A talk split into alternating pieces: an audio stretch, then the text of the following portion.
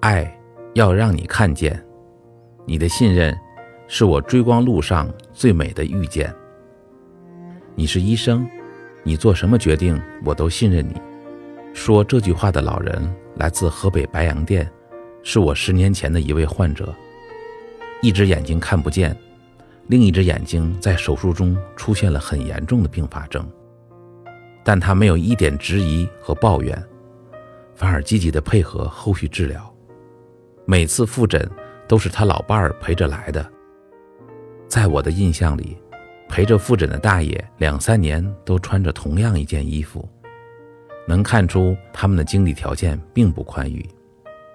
记得有一次，他们给我带了一只小西瓜，说是今年自家地里的第一个西瓜，一定要让我先尝尝。我知道这是老人家最淳朴的谢意。这位老人的故事一直到现在还影响着我。我把这个故事讲给我的学生们听，我想告诉他们，正因为有这样的信任。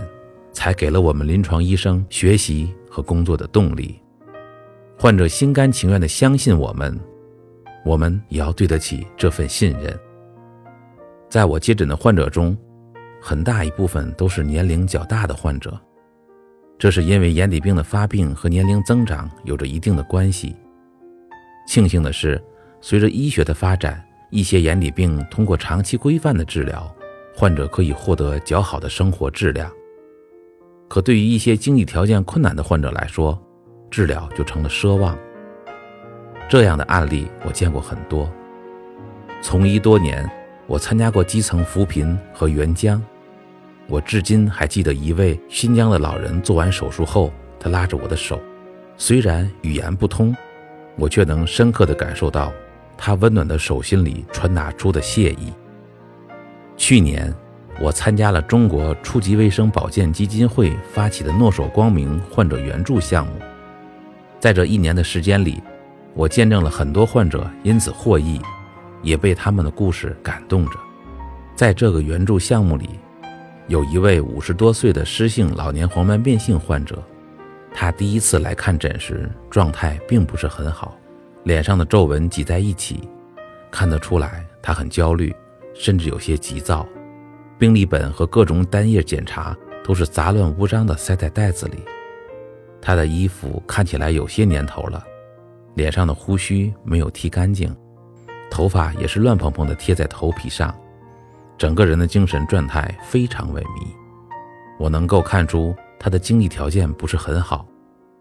当我告诉他有这样一个援助项目时，他有些犹豫，直到后来我才知道。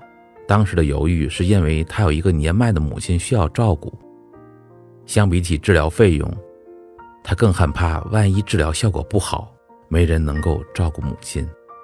我可以理解他的这种心情。其实很多病人在治疗时都会有不同的顾虑，医生除了要给予他们治疗的低风险外，还需要安抚他们的内心。我和这位老人沟通过几次，告诉他。加入援助项目，个人是不需要花费很多治疗费用的，他不用担心经济负担的问题，而且这个治疗的临床经验告诉我们，有百分之六十以上的成功把握，只要定时复查，治疗效果还是非常显著的。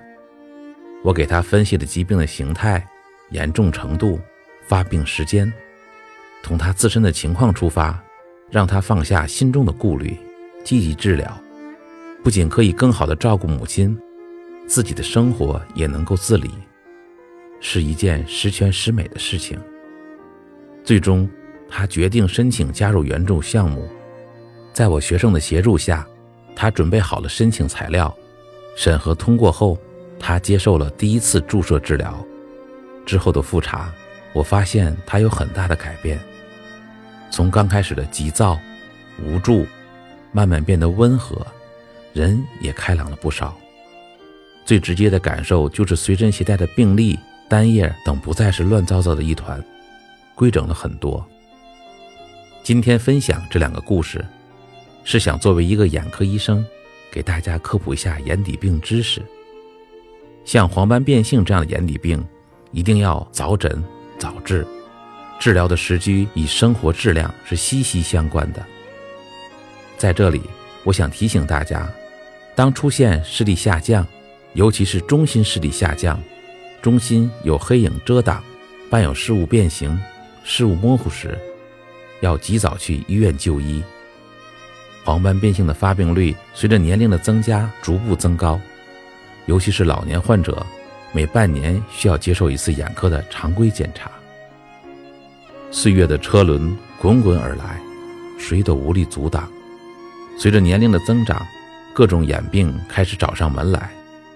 作为眼病的高发群体，中老年人尤其要做好日常防护，平时注意正确用眼。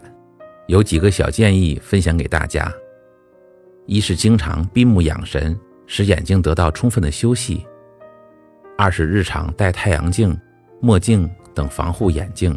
预防紫外线照射。三是注意健康饮食，少喝酒，多吃一些新鲜的蔬菜和水果、鱼类、豆制品等，补充叶黄素。四是戒烟和避免接触二手烟，吸烟会直接影响眼睛的健康。有时治愈，常常帮助，总是安慰。我想，这可能就是对医务人员职责的最好诠释吧。信任永远有一种温暖，不管时光怎么打磨，它依然可以完整的呈现在我们的心里。爱要让你看见。我是来自天津医科大学眼科院的胡伯杰医生。心向阳光，是我们共同的方向。